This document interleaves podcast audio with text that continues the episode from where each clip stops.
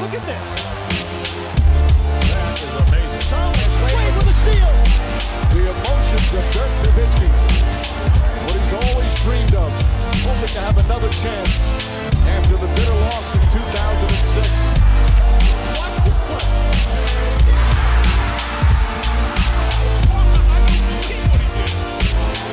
That is amazing. Hallo und willkommen zu Gutnext, dem deutschen Basketball-Podcast im Internet. Mein Name ist André Vogt. Ich bin der Tordi. Und ich bin der Philipp. Und das ist natürlich jetzt ein Name, die gibt es hunderttausendfach wahrscheinlich in Deutschland. Wir haben aber heute zwei Leute zu Gast äh, von, ja, ist es EZB Basketball oder wie, wie, muss ich es richtig aussprechen, Thorsten? Ja, EZB Basketball ist richtig. Ähm, genau, also kurz vorm EZBB. Ähm, Streetball-Projekt aus Frankfurt ähm, mit dem Ziel, Streetball in unserer Gesellschaft zu verankern. Genau, ich hatte gerade mit Philipp auch schon ähm, ein bisschen äh, gesprochen auf, äh, auf, auf Mike und er hat gesagt, ihr seid gerade in, in Kopenhagen. Äh, Philipp, erklär mal kurz, äh, was, was macht ihr da gerade? Wir sind in Kopenhagen, weil hier Streetball auf jeden Fall gut von der Stadt supportet wird und von Akteuren in der Stadt. Ähm, wir haben hier erstens äh, den Marius Hansen, der gute Arbeit leistet mit Streetball Consulting und äh, der Stadt ordentliche Courts baut. Dann haben wir eine NGO, die Game heißt, die besonders mit Fokus auf Jugendarbeit, mit Funds aus der freien Marktwirtschaft, aber auch aus äh, den Staaten und der europäischen, aus der Europäischen Kommission ähm, präventive Jugendarbeit leistet, besonders mit Basketball, Skateboarding und Tanzen, die drei olympischen Sportarten. Und ja, genau.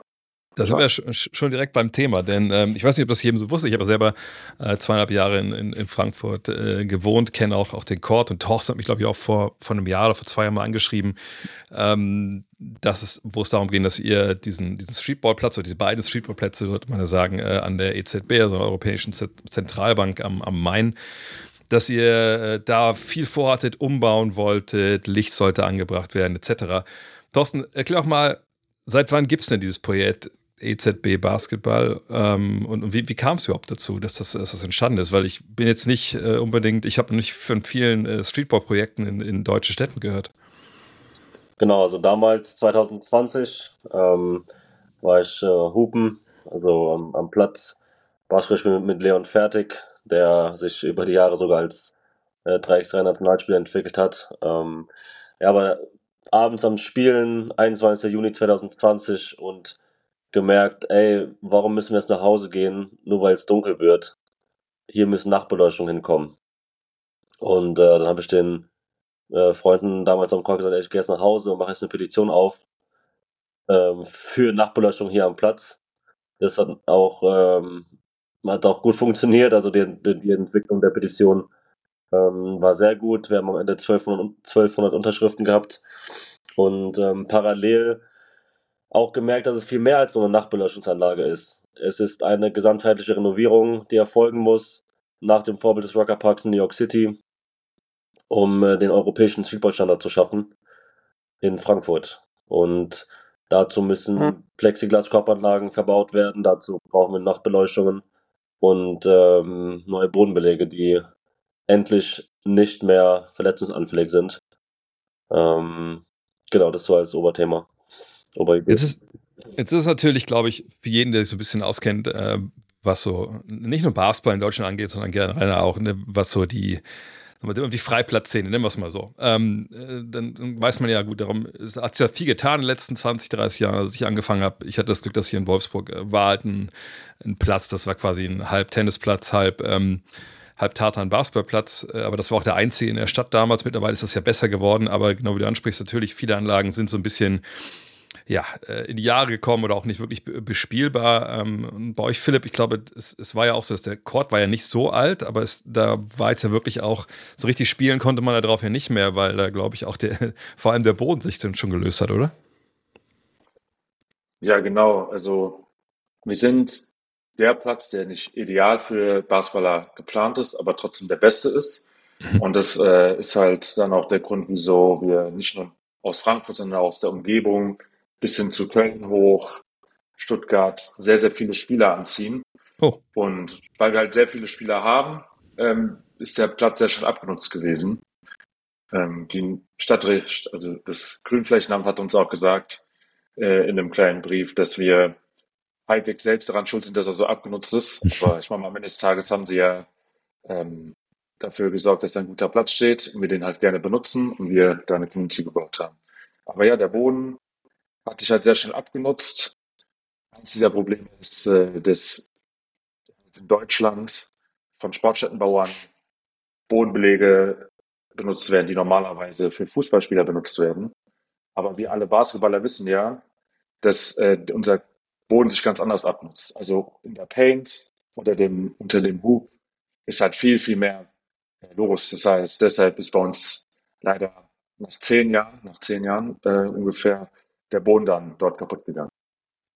Dann ähm, beschreib doch mal, Thorsten, vielleicht die, generell die Streetball-Szene, wenn Philipp schon sagt, die kommen von überall her, die Leute. Ich, ich weiß, dass ich, als ich da die zweieinhalb Jahre in, äh, in Frankfurt war, ich habe da am Gallus gewohnt, da wo die ganzen Sachen dann neu gebaut wurden. Da war jetzt nicht, ich glaube, da war ein Korb, so ein bisschen, aber der war irgendwie auch nicht wirklich äh, bespielbar. Ähm, ich weiß, dass es noch einen Court gab, ach, unter der einen äh, Mainbrücke. Äh, da, also wenn man dann äh, recht, Genau, genau. Ähm, aber wie, würdest du die, äh, die Streetball-Szene generell in, in, Frankfurt beschreiben? Weil, ehrlich gesagt, bevor ich von eurem Projekt gehört habe, war mir die Szene gar kein großer Begriff. Klar, Berlin, so Köln, die Ecke, das kannte ich, weil ich da ja auch äh, an die Uni gegangen bin, aber ich, ich wusste nicht, dass in, in Frankfurt da großartig viel los ist, ehrlich gesagt. Also die Streetball-Landschaft in Frankfurt ist schon seit Jahren existent. Auch wie du schon äh, gesagt hast, äh, Ende der 90er äh, gab es hier auch ähm, Turniere temporär, die hier stattgefunden haben auf den Vorplätzen ähm, großer Messehallen. Aber abgesehen davon gibt es auch Courts, die bespielt werden von, von ganz vielen Leuten, von klein bis groß, äh, von Frauen mit Männern im Team, Kindern mit, äh, mit allen zusammen. Und du, ob du Schülerin, Schüler bist, äh, Ärztin oder obdachlos, also bei uns spielen alle äh, gemeinsam Streetball. Äh, das Einzige, was halt ähm, da schlecht mit einspielt, sind die Bedingungen von den Chords. Also ähm, Rahmenbedingungen sind wirklich schlecht von, äh, von keiner Auslauffläche nach der Auslinie, äh, Auslinie bis zu äh, Hartplastiknetzen, Metallkorbanlagen, ähm, Korbkörbe, die zu niedrig sind, äh, die natürlich auch wichtig sind, vor allem für Kinder. Da kämpfen wir auch gerade für die Erweiterung von Chords äh, für Kinder. Ähm, um diese auch designiert spielen lassen zu können. Ähm, ja, ähm, und jetzt über die letzten drei Jahre hat sich halt entwickelt, dass sehr viele Leute auch aus anderen Städten kommen, wie Philipp schon richtig gesagt hat, ähm, und sich mit uns identifizieren, äh, mit uns als Projekt identifizieren, mit uns als Plattform identifizieren und ähm, wir uns auch als, als Ansprechpartner sehen, deren Interessen bei der Stadt zu platzieren, ähm, bei anderen Organis Organisationen auch ähm, wie zum Beispiel Kicks oder Adidas, mit dem wir ähm, und vor allem Soundbox als, als, als ersten Sponsor zu nennen, ganz mhm. wichtig, mhm. die uns respektiert haben, die uns supporten, die aber viel, viel wichtiger die Basketball-Community, Streetball-Community in diesem Land äh, supporten wollen. Da muss ich nochmal nachfragen, Philipp, warum kommen denn die Leute aus, aus Köln und aus, aus Stuttgart und sonst woher nach Frankfurt, um, um bei euch zu spielen? Was, was, was, was zieht die denn an? Weil wenn der Platz jetzt nicht unbedingt in der großartigen Verfassung war die letzten Jahre, dann kann das ja nicht, nicht die Location an sich gewesen sein. Also bei uns ist besonders die Competition sehr hoch. Mhm. Wir haben Off-Season besonders sehr, sehr viele Profispieler bei uns, die sehr, sehr lange ähm, auf dem Platz bleiben also alle callen next, aber es wird immer gegen die gleichen Spieler gespielt. Auf jeden Fall ähm, haben wir erstens sehr, sehr krasse Competition. Zweitens, dieser Park sieht an sich auch sehr schön aus. Es ist äh, einfach toll dort zu sein an einem Sommertag. Es ist halt einfach auch absolut voll.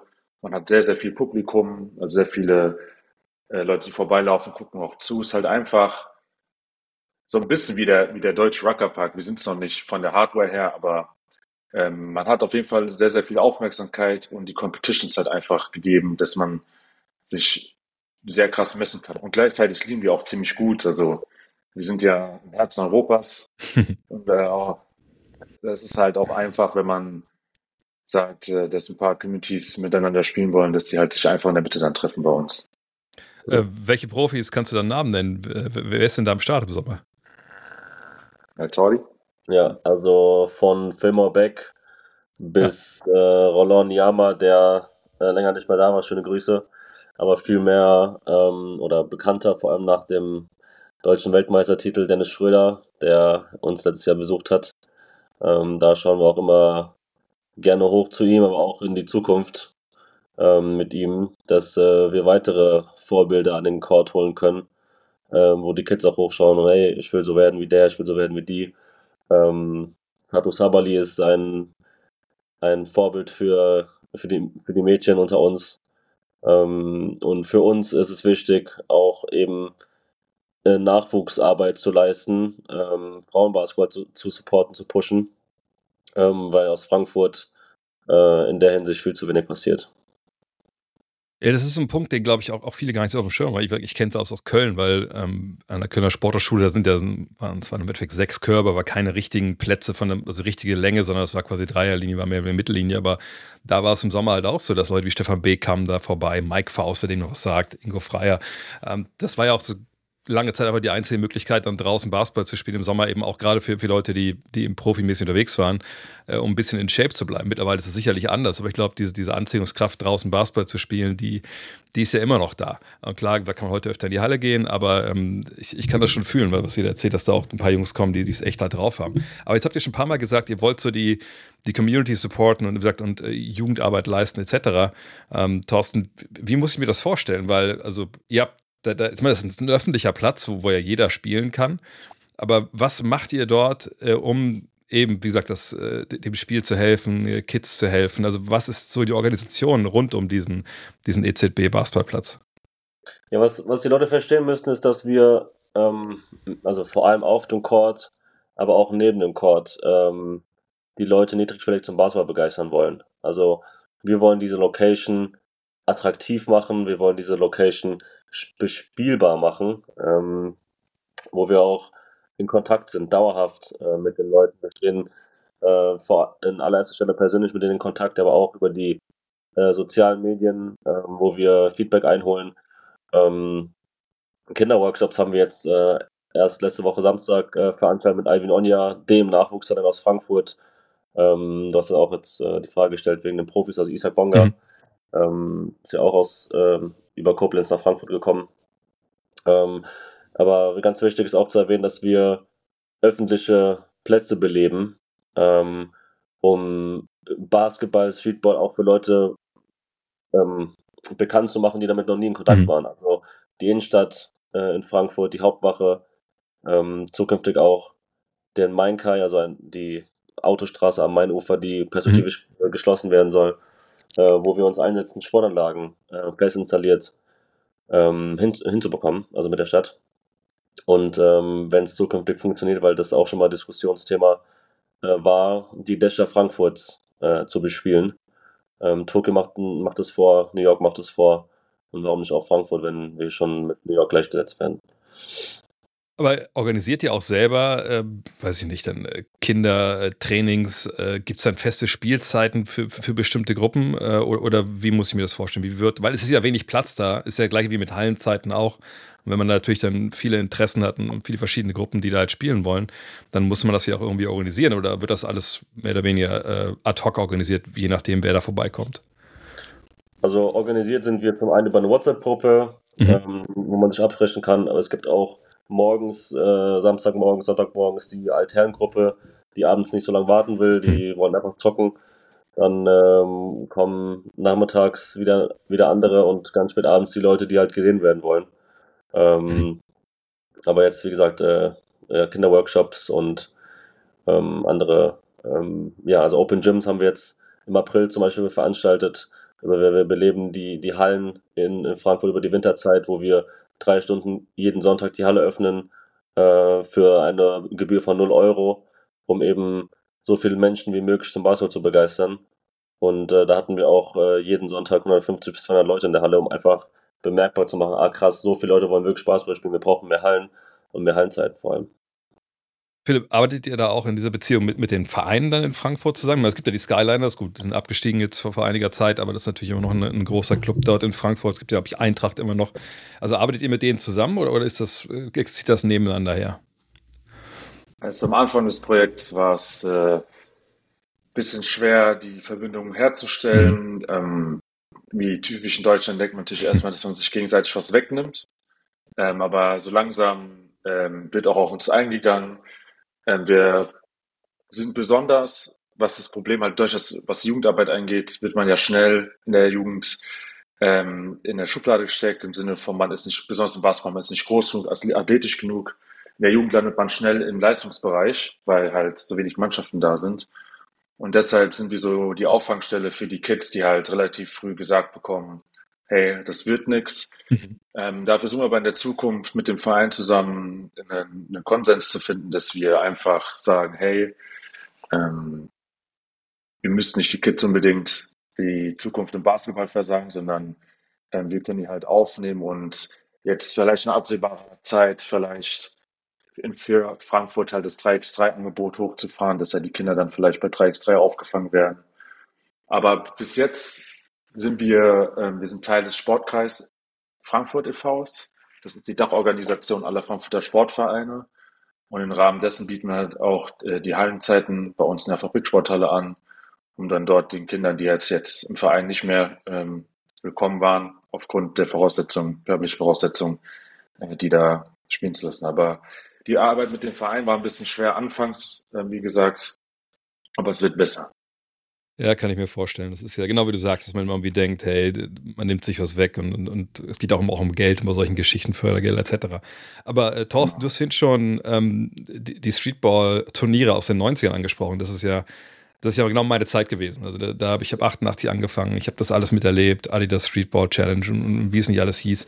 Ähm, ist das so ein, so ein, Vorbild für euch? Also nehmt ihr da irgendwie auch Inspiration von, dass ihr halt sagt, ey, wir hatten das ja schon mal. Ist jetzt zwar fast 35 Jahre her, äh, dass wir halt wirklich äh, so einen richtigen Boom hatten, der, der durch Deutschland ging und in jeder Stadt, groß wie klein, gab es Streetball-Turniere. Äh, und jetzt sind wir gerade Weltmeister geworden. Also denkt ihr, dass man auch so, so einen Schwung da eigentlich mitnehmen kann, um eben an, an diese Zeiten wieder so ein bisschen anzuknüpfen. 100 Prozent. Also den Satz, der Satz, der mir seit äh, dem Weltmeistertitel durch den Kopf geht, ist, dass wir uns alle auf eine sehr große Basketballwelle freuen können. Hm. Ähm, die Turniere, die damals sag mal, temporär stattgefunden haben mit ähm, Weltstars wie Kobe, Rest in Peace, wie mit Kareem Abdul-Jabbar, der ähm, auch dabei war, vorbeigekommen ist.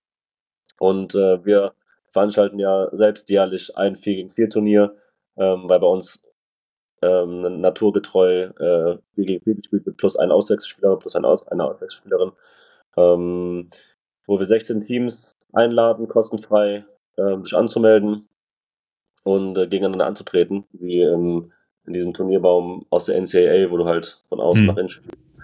Ähm, ja, und genau. Jetzt habt ihr auch schon ein paar Worte darüber verloren, dass er sagt, der Court ja quasi komplett neu gemacht. Ich glaube, im November soll er jetzt äh, fertig sein, Philipp. Ähm, aber ich stelle mir das einfach wahnsinnig schwer vor für so, so ein Projekt. Ich meine, das ist jetzt auch nicht, wir reden ja nicht von 10.000 Euro wahrscheinlich. Ich denke, das wird ja ein sechsstelliger Betrag sein, den man investieren muss, um, um den Court wirklich wieder neu zu machen, spielbar zu machen. Aber so ein Geld loszueisen äh, bei einer Stadt, jetzt werden viele sagen, ja gut, das ist Frankfurt, also das ist ja, die EZB ist ja direkt daneben, da ist so viel Kohle, aber ich kann mir vorstellen, dass man da ziemlich kämpfen muss, überhaupt erstmal Leute davon zu überzeugen, die die Gatekeeper sind, dass das Geld eben nicht in, in Fußball geht oder, oder in andere Sportstätten, sondern eben in den Basketballplatz äh, wo vielleicht dann auch, auch Leute spielen, die gar nicht, aus der, nicht aus der Stadt kommen. Also kannst du darüber sprechen, wie, wie der Weg da war, da diese Überzeugung hinzukriegen, dass diese Mittel freigegeben werden für euch? Also es hat ja alles mit der Petition angefangen, bis hin zu ähm, Treffen mit den Akteuren im, bei uns im Rathaus, Oberbürgermeister, so weiter und so fort. Aber da hat sich ja erstmal herausgestellt, wir haben immer auf den Oberbürgermeister abgezielt, aber der hat ja prinzipiell hat eine repräsentative Funktion und hm. nichts in der ähm, in dem Gebiet zu sagen, wo wir äh, Veränderungen haben wollen. Ähm, schlussendlich ist das Grünflächenamt, alle, also für alle Plätze auf Grünflächen in Parks ist das Grünflächenamt zuständig und bei denen herrscht keine Expertise über Sportplätze generell. Mhm.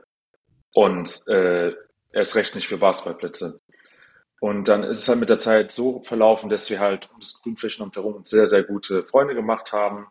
Mike Josef, ehemaliger Planungs- und Sportdezernat, jetzt Oberbürgermeister von Frankfurt, war immer ein enger Verbündeter von uns und hat uns auch unter seine Flügel genommen. Und ähm, der neue Planungsdezernat, Markus Kirchenberger, ähm, unter anderem auch, zuvor ähm, aber auch schon im Planungsdezernat gearbeitet. Und durch diese Kontakte und das Verständnis, besonders beim Sportdezernat, der auch ähm, über den Tellerrand hinausschaut und nicht nur Fußball sieht, haben wir es dann geschafft, ähm, durch eine gemeinsame Finanzierung des Umweltdezernats unter dem des Grünflächenamtes und des Sportamts äh, das Geld, die Gelder zu bekommen.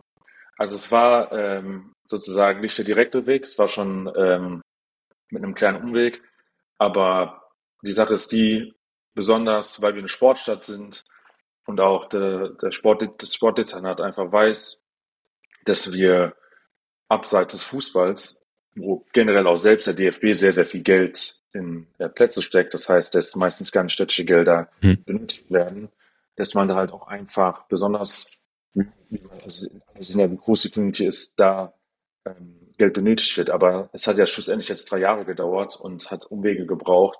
Es war auf jeden Fall nicht einfach. Ich kann mir vorstellen, Thorsten, dass wenn man eigentlich jemand ist, der, weil so schätze ich euch jetzt ein, dass ihr seid da, ihr seid, ihr seht die Community, ihr packt an, äh, ihr organisiert und das geht alles wahrscheinlich auch auf einem kleinen Dienstweg. Ne? Man bespricht sich, ey, ist das cool, ja, machen wir, wie kriegen wir das hin? Und dann trifft man auf so einen Apparat wie das deutsche Verwaltungssystem und dann auch noch in, in so einer großen Stadt, wo eben, wie auch schon Philipp gerade meinte, ne, verschiedene ne Bereiche ja irgendwie zusammenspielen müssen. Wie ermüdend war das für euch, da dann diesen Weg zu gehen und der jetzt auch nicht, wie gesagt, nicht drei Wochen, nicht drei Monate, sondern drei Jahre gedauert hat, bis da was, was kam. Also wie oft wart ihr davor zu sagen, okay, fuck it, wir machen es selbst oder fuck it, das, das wird nie was werden? Also das erste Nein war unsere größte Motivation, äh, mhm. weiterzumachen. Wir, wie Philipp gesagt hat ähm, und du ja schon bestätigt hast, der Oberbürgermeister war und ist nicht die richtige Ansprechperson gewesen. Wir mussten über Umwege erst herausfinden, wer die Zuständigkeit hat. Und diese Zuständigkeit herauszufinden, konnten wir nur über Pressearbeit leisten. Heißt, wir mussten Auf Aufmerksamkeit auf Projekt schaffen. Wir mussten erstmal zu verstehen geben, dass es was anderes gibt außer Fußball. Also, dass es Randsportarten gibt, die auch interessant sind, wo auch Leute dahinter stecken und sportlich aktiv werden wollen. Ähm, also das war das Allerschwierigste ähm, zu verstehen äh, bekommen, äh, zu geben, ja, wir, uns gibt's auch so und dass wir auch ähm, nicht im privaten Ermessen handeln, sondern eben in Community ausgerichtet sind, das war auch sehr, sehr schwer, ähm, wo wir auch als Vorbildfunktion ähm, agieren wollen. Entsprechend ähm, wenn ihr Ideen habt äh, zu wachsen oder Ideen habt, eine Community zu gründen, dann ähm, scheut euch nicht, einer größeren Organisation, eine größere Organisation anzusprechen, die vielleicht auch schon ähm, politische Erfahrung hat, weil man an der Politik einfach nicht vorbeikommt, äh, städtische Vorhaben umzusetzen. Ähm, ja, das ist so als größtes Mitbringsel an dieser Stelle. Jetzt hast du auch schon ein paar Mal gesagt, dass das Rucker Park äh, ein Vorbild ist. Und ich habe ja das Glück, dass ich jedes Jahr irgendwie in New York bin und ja, gefühlt jedes zweite Jahr fahre ich auch mal vorbei. Und, ähm, und dann man denkt ja immer so, okay, wenn man das, den Park da sieht, okay, das ist halt ein, ist ja ein Spielplatz ne, hinter so, so, einer Schule und, und da ist dann halt am Teil des Spielplatzes ist dann halt einmal dieses Basketballfeld, gut mit Tribünen und äh, ne, toll aufgemacht, gar keine Frage. Aber es ist ja eigentlich viel, viel mehr als das. Also ich meine, die Geschichte vom Rucker Park geht ja auch auf Holcomb Rucker zurück, also einen Sozialarbeiter, der sich ja da engagiert hat, um eben wirklich äh, Kids da was des Wortes von der Straße zu kriegen, halt äh, auf den Court und Basketball zu spielen. Da gibt es Ligen, die organisiert werden jedes Jahr. Nicht nur diese berühmten Sachen im Sommer, sondern eigentlich auch mehr oder weniger year-round, wenn das Wetter das zulässt, eben um Kids halt äh, zu beschäftigen, um, um wirklich ne, was zurückzugeben auch an die Community. Jetzt kenne ich so bisher, wenn es um Freiplätze in Deutschland halt geht, ne, wenn man zum Beispiel in Köln in der Sporthochschule war und man ist in Berlin, da sind ja eigentlich immer so die gleichen Old Heads, die zocken und natürlich kommen ein paar Junge dazu und, und das ist aber eigentlich so, da wird einfach nur Basketball gespielt. Das hast du schon gesagt, äh, Thorsten, das ist, das ist der Vorbild des Rucker Park. Dann muss ja auch das, die Idee eigentlich sein, dass es viel mehr wird als nur Streetball. Äh, wie, wie schafft ihr das? Und mit, nur mit einer WhatsApp-Gruppe kann man ja eigentlich auch so die Sozialarbeit ja, ja gar nicht so wirklich leisten, oder? Nee, also der Rucker Park ist in, in dem Sinne ein Vorbild, dass äh, über Jahre gezeigt wird, dass es viel mehr als nur ein oranger Ball ist, sondern es ist eine ganze Kultur, die dahinter steckt. Hm. Es sind Leute, die sich damit identifizieren, die ähm, niedrigschwellig zum Basketball wollen, die keine Gebühren bezahlen wollen, die keine Formulare ausfüllen wollen, also vor allem in Deutschland nicht, um einem Verein beizutreten, sondern einfach nur zu zocken. Und ähm, es ist einfach wichtig, niedrigschwellig in, in die, also Räume auch zu beleben, weil das ist das, wofür wir auch stehen, neben dem Hafenpark, jetzt in einem ganzen Renovierungsprozess und äh, bei ähm, einigen Schließungen schon davor teilweise, eben weil es gefährlich war, sich zu verletzen, ähm, dass wir neben unserer eigenen, eigen, eigenen Community, die ja ständig am Wachsen ist, der Stadt auch zu verstehen äh, geben, ey, wir brauchen weitere Flächen. Also der Hafenmarkt ist ausgereizt, ähm, platzt an, an allen Seiten. Im Sommer wartest du einen, eineinhalb bis zwei Stunden, bis du teilweise spielen kannst. Hm. Und dann ähm, können oder dürfen vielleicht die Kleineren nicht mit ihren Eltern, die einfach nur ein paar Körbe werfen wollen, weil einfach der Platz überflutet ist. Also ähm, Ausweich Ausweichmöglichkeiten schaffen, ähm, Off-Locations zu beleben. Ähm, wir machen das mit Rushy Diamond hier, ein Offenbacher Tape Art Künstler, der uns Linien gibt oder den Räumen Linien gibt, um äh, zu zeigen, ey, hier kann ein Chord entstehen. Hier in der Innenstadt, wo nichts passiert, wo Leute nur mhm. chillen oder shoppen gehen, was ja eigentlich auch nicht mehr tagesaktuell ist. Du bestellst meistens online. Ähm, aber wir wollen es ändern. Wir wollen die Stadt ähm, kulturell machen. Wir wollen Gastronomie verbinden. Wir wollen Skating, ähm, urbane Straßen- und Stadtkultur auf ein neues Level bringen, ja. Jetzt ist das natürlich aber auch immer, immer eine Geldfrage. Ich meine, Philipp, jetzt habt ihr gerade, ich weiß, wie, wie kostet jetzt überhaupt das, äh, die Renovierung vom Court? Was hatte ich gelesen? 400.000 oder so? Kann das sein? Kommt ja, das ungefähr genau. hin? Ja. Ja, die Summe beläuft auf 400.000. Äh, Dazu kann ich auch noch was sagen. Mhm. Ähm, aber ja, es ist schon eine happige Summe. Schlussendlich geht es aber darum, was wir der Stadt immer sagen, dass, äh, du kennst es ja, Deutschland ist, äh, hat, hat eine Vandalismusangst. Das Verwaltungsdeutschland hat eine Vandalismusangst.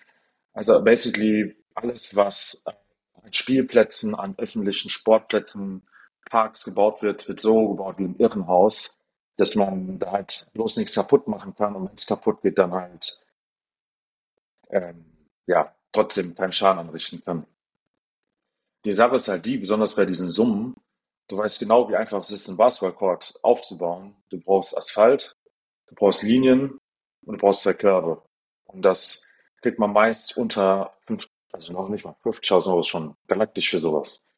Aber die Sache ist die, weil die Stadt sich das halt so verbaut hat, dass sie viele Plätze mit ähm, Gummiböden haben und die, diese Metallkörbe, Netze, Ringe sind alle wesentlich teurer mhm. als äh, unsere Plexiglas-Backboards mit unseren normalen Nips mit Netz. Also das Netz kostet äh, schon wesentlich mehr als ein Netz, also das Metallnetz kostet wesentlich mehr. Deshalb aber diese Summe ist eine sehr hohe. Da kratzt sich auch jeder Basketballer am Kopf, wieso man so viel braucht. Das liegt daran, dass halt ursprünglich dieser Court halt so gebaut wurde, wie er ist, mit ähm, überteuerten Stahl, äh, Hardware und halt dem Boden. Mhm. Das muss erstmal alles raus. Aber glaubt ihr denn, dass es ja. ähm, angesichts dieser Summe dann aber auch noch, noch weitere Mittel gibt, um eben die, diese Plätze wiederzubeleben? Denn das ist ja dann nicht weg, das Problem. Es wird ja immer teurer sein, eben genau wie du sagst, weil das eben auch halten soll. Und äh, ähm, weil ich, ich kann mir vorstellen, also wir reden ja hier, wenn ihr mehrere Plätze wiederbeleben wollt, da reden wir ja auch schnell mal über, über Millionen von Euro. Also äh, habt ihr das Gefühl, dass dieses Geld auch da ist? Oder ist das was, was man ohne Sponsor dann im Endeffekt gar nicht stemmen kann? Also, also ja. Ähm, Ach du, ja. Okay. Mach du. Also auf jeden Fall, ähm, wir haben äh, damals schon ähm, ein Konzept geschrieben, über 27 Seiten, um der Stadt zu, zu verstehen, zu geben, ey, es gibt Finanzierungsmöglichkeiten von Bund und Länder. Also ähm, unser, unser Sponsor, den wir anfangs hatten, der ähm, eben diese hohe sechsstellige Summe investieren wollte, durfte es nicht, hm. ähm, weil eben Sponsoren äh, Logos auf öffentlichen Grünanlagen und Sportflächen nicht erlaubt sind, also vor allem Grünflächen. Ähm, aber perspektivisch sollte man ähm, weiter dranbleiben, um entsprechende Fördergelder aus ähm, ja, Bund und Ländern zu äh, besorgen, äh, das natürlich auch beim Antrag entsprechend runterzuschreiben, warum und äh, weshalb es wichtig ist, aber äh, vielleicht kann man da auch mit äh, Stiftungen ähm, in Kontakt gehen, mit denen wir auch schon äh, in Kontakt waren und sind, ähm, dass wir vielleicht auch über die ähm, öffentliche Courts renovieren können, weil der Standard muss sich ändern und wird sich jetzt ändern mit dem Court, der im Hafenpark entsteht, ja. Boah, ich muss eigentlich sagen, ich bewundere euch da, weil ich meine, wir haben ja nur mal unser Haus hier umgebaut, wo ich gerade sitze. Und allein das, da mit den Leuten zu reden, im Bauamt oder so, das, das hat mich schon fast an Wahnsinn getrieben, wenn ich dann denke, wie ihr halt, das ist immer wieder und, und, und immer mal wieder und dann, dann geht's nicht und dann muss es wieder anders gehen.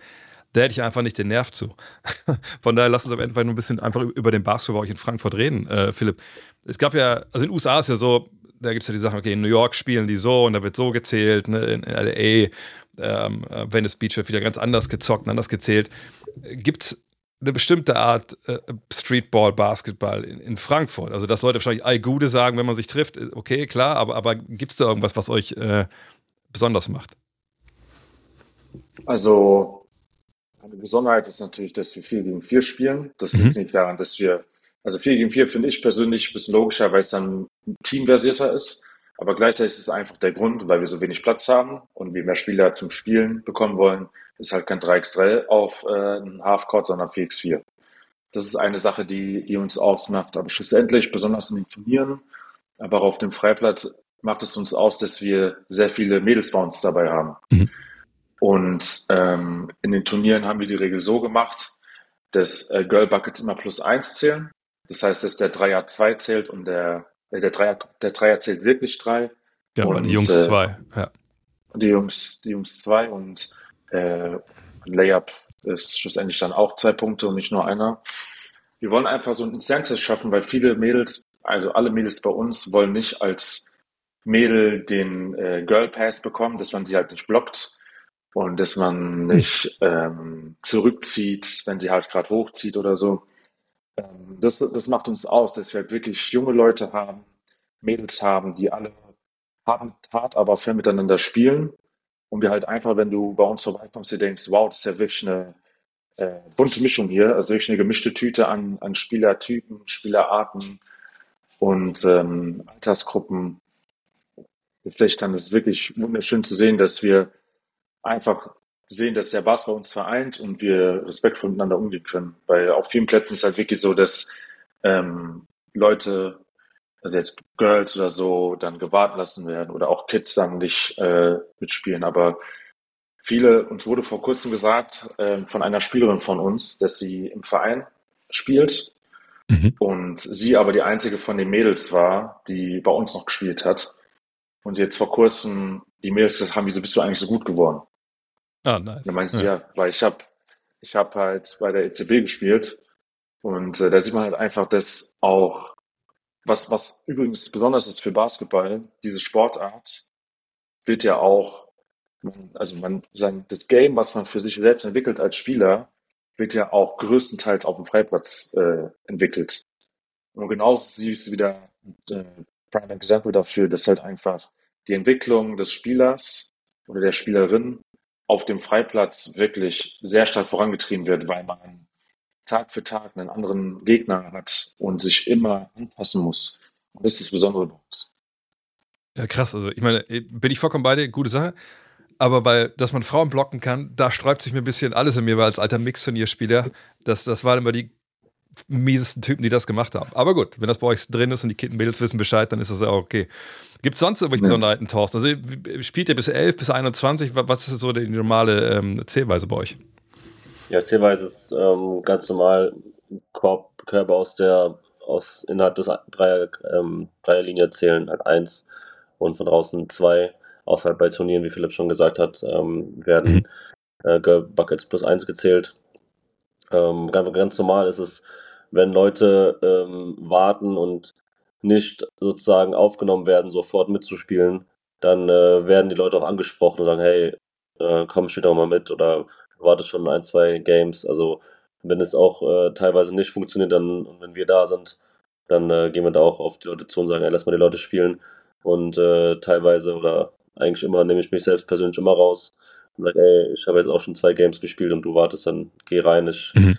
kann hier äh, mein ganzes Leben noch spielen und vielleicht bist du auch gar nicht äh, aus Frankfurt, ähm, sondern bist auf Geschäftsreise hier und kannst äh, und sollst hier dieses Erlebnis mal haben zu spielen und ähm, da nochmal darauf einzugehen, dass Basketball seine eigene Sprache spricht und äh, du nicht Deutsch sprechen musst, um mitzuspielen. Deswegen äh, komm auf den Court, äh, zock mit und erlebe ähm, Streetball in Frankfurt.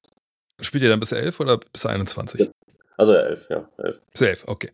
Ähm, ansonsten vielleicht abschließend noch, es gibt ja eigentlich, also bisschen ich das so, ähm, immer welche so Local Legends auf, auf so Freiplätzen. Jetzt kann ich, wahrscheinlich seid ihr zwei auch davon, aber es gibt ja oft so Leute, die einfach, ne, die irgendwie nicht, vielleicht nicht unbedingt immer da sind, aber man, man, weiß, die sind jede Woche da. Und das sind irgendwie auch, auch Zocker. Ich weiß, hier in Wolfsburg hatten wir einen, so einen Ami, also glaube ich der einzige Ami, der jemals hier gewohnt hat damals. Ähm, der war halt auch schon, damals habe ich gesagt, der steinalt, wahrscheinlich war der erst Ende 30. Aber der hat dann halt so diese, die geilen Fakes gehabt, weißt du, so Ball aufgepostet, Ball zwischen die Beine geklemmt, mit der einfach nur einen Arm nach oben gezogen. Man dachte, was ist jetzt los? Äh, dann weiß ich, gesagt, in Köln gab Stefan Beek und so, so Jungs, die dann jeden Sommer halt da waren, einfach auch geile Zocker waren. Chris Cummings, wer den noch kennt. Wer sind so die Legenden bei euch auf dem Platz, Philipp? Also äh, unser fast am Platz war der Serda, der ist äh, also der ist immer da. Der äh, ist auch wirklich sehr talentierter Shooter, Dribbler. Also wirklich, wenn man ihm zum Beispiel äh, noch so das, das äh, System Basketball beibringt, da wäre auch äh, locker in der, in der Hallenmannschaft äh, sehr gut dabei. War der okay. so? Also neben Serdas, äh, Guri ist auch immer, immer am Start, der auch seine äh, Mid-Midrange-Shots äh, hat, immer seine unteren Korbleger äh, Abdul auch immer, immer von links, ähm, Alex immer von, von ganz hinten ähm, die Dreier äh, rein, reinballert. Ähm, ja, aber auch noch andere äh, Kids, die dann äh, auf einmal Dunkings raushauen, von denen man noch nie gesehen hat. Äh, oder auch sehr interessant der, ähm, der Liam, Leichtathlet eigentlich, aber also du kannst den Ball hinschmeißen, wo du willst, der Catchen und äh, aus der Luft und macht einen Dunking. So, ja. Dann fällt mir noch, frage mich noch, eine Sache, genau, eine Sache müssen wir noch klären, wenn irgendwer da hinkommt, das ist ja mal wichtig. Ähm, sagt bei euch die Offensive oder die Defensive das Foul an, Thorsten? Offense. Offense, Offense sagt Foul. Sehr gut, sehr gut. Vollkommen, so muss es auch sein. Ja, alles andere ist Quatsch. Gibt es sonst irgendwie, gibt es einen lokalen Trash-Talk bei euch, den, den, man nicht versteht, wenn man, wenn man nicht äh, in Hessen aufgewachsen ist? Fällt mir jetzt nicht, äh, Philipp, weißt, weißt du was? Also ich würde einfach sagen, Frankfurt ist eh schon sehr rough. Also es geht sehr schnell zur Sache. Aber Frankfurter verstehen dann schon, dass es nicht persönlich ist. Für jemand aus einer anderen Stadt wäre es wahrscheinlich am ersten Mal ein Schreck. Also ich denke, Alter, was passiert jetzt hier gerade? Aber wir, wir reden schon sehr viel. Frankfurter Bubble halt, ne? Bubble. Aber, also, aber es ist nicht irgendwie irgendwelche hessischen Begriffe, die man jetzt nicht kennt als, als Norddeutsche. Nee, also wir, wir stehen aber äh, also ich meine, viele stempeln der Frankfurt als Assi-Stadt ab. Ähm, wir, wir das ist ja Offenbach, das wissen wir ja alle. Offenbach ist die Assi-Stadt, oder? Das, da sind wir uns also ja alle einig. Neben, neben Offenbach stehen wir, stehen wir zu unserem, äh, zu unserem Slang und wir halten auch äh, werden zusammen auf jeden Fall. Ja, sieht er mal. Das ist Assi, Assi Frankfurterisch, ja. ja, ein bisschen Assi muss es ja auch sein. Ja, Jungs, Mensch, vielen, vielen Dank. Vor allem äh, viel, viel äh, Erfolg weiterhin. Erstmal mit dem Umbau natürlich an sich, dass ja auch dann November abgeschlossen ist. Dann kommt ja eh die kalte Jahreszeit, aber ab und zu mal draußen zocken ist, ist ja mit langen Ärmeln ist ja auch gar kein Thema. Und äh, ja, dann hoffen wir, dass es bei euch auch weitergeht. Äh, wo kann man eure, euer Projekt verfolgen, äh, Philipp? Ich, ich habe Instagram-Account, glaube ich, sonst irgendwo noch? Ja, unsere primäre, unser primärer Channel ist Instagram. Da, da posten wir am meisten, weil man da auch am nächsten ist an der Community. Gleichzeitig haben wir eine Website, die ist dann für die Corporate-Leute, die sich über uns informieren wollen und unser Team kennenlernen wollen. Wir haben ein sehr großes Team mittlerweile von, ja, da sind 15 oder mehr, 16. Also, ist auf jeden Fall immens gewachsen. Mhm. Immens gewachsen. Gleichzeitig haben wir auch äh, noch einen YouTube-Channel, der Gabriel, äh, unser Videograf, macht äh, ECBW Faces. Das ist eine Porträtserie über die ähm, Spieler bei uns am Court. Und ja, genau. Das sind dann die drei großen Outlets. Also findet euch die Leute unter EZB Basketball ähm, einfach eingeben, dann finden die schon den Weg zu euch. Von diesem, in diesem genau. Sinne dann vielen, vielen Dank. Herr Locken, alles Gute und dann äh, sprechen wir uns vielleicht mal wieder, wenn der, wenn der Court äh, fertig ist. Super gerne. Ja, ja danke ist mal da begrüßen zu können. André, danke. ja, mal gucken. Zeit ist ein bisschen knapp, aber ein bisschen zocken geht immer. Haut rein. Mach's gut. Ciao. Tschüss. Look at this. That is amazing. Thomas Wade with a steal. The emotions of Dirk Nowitzki. What he's always dreamed of. Hoping to have another chance after the bitter loss in 2006.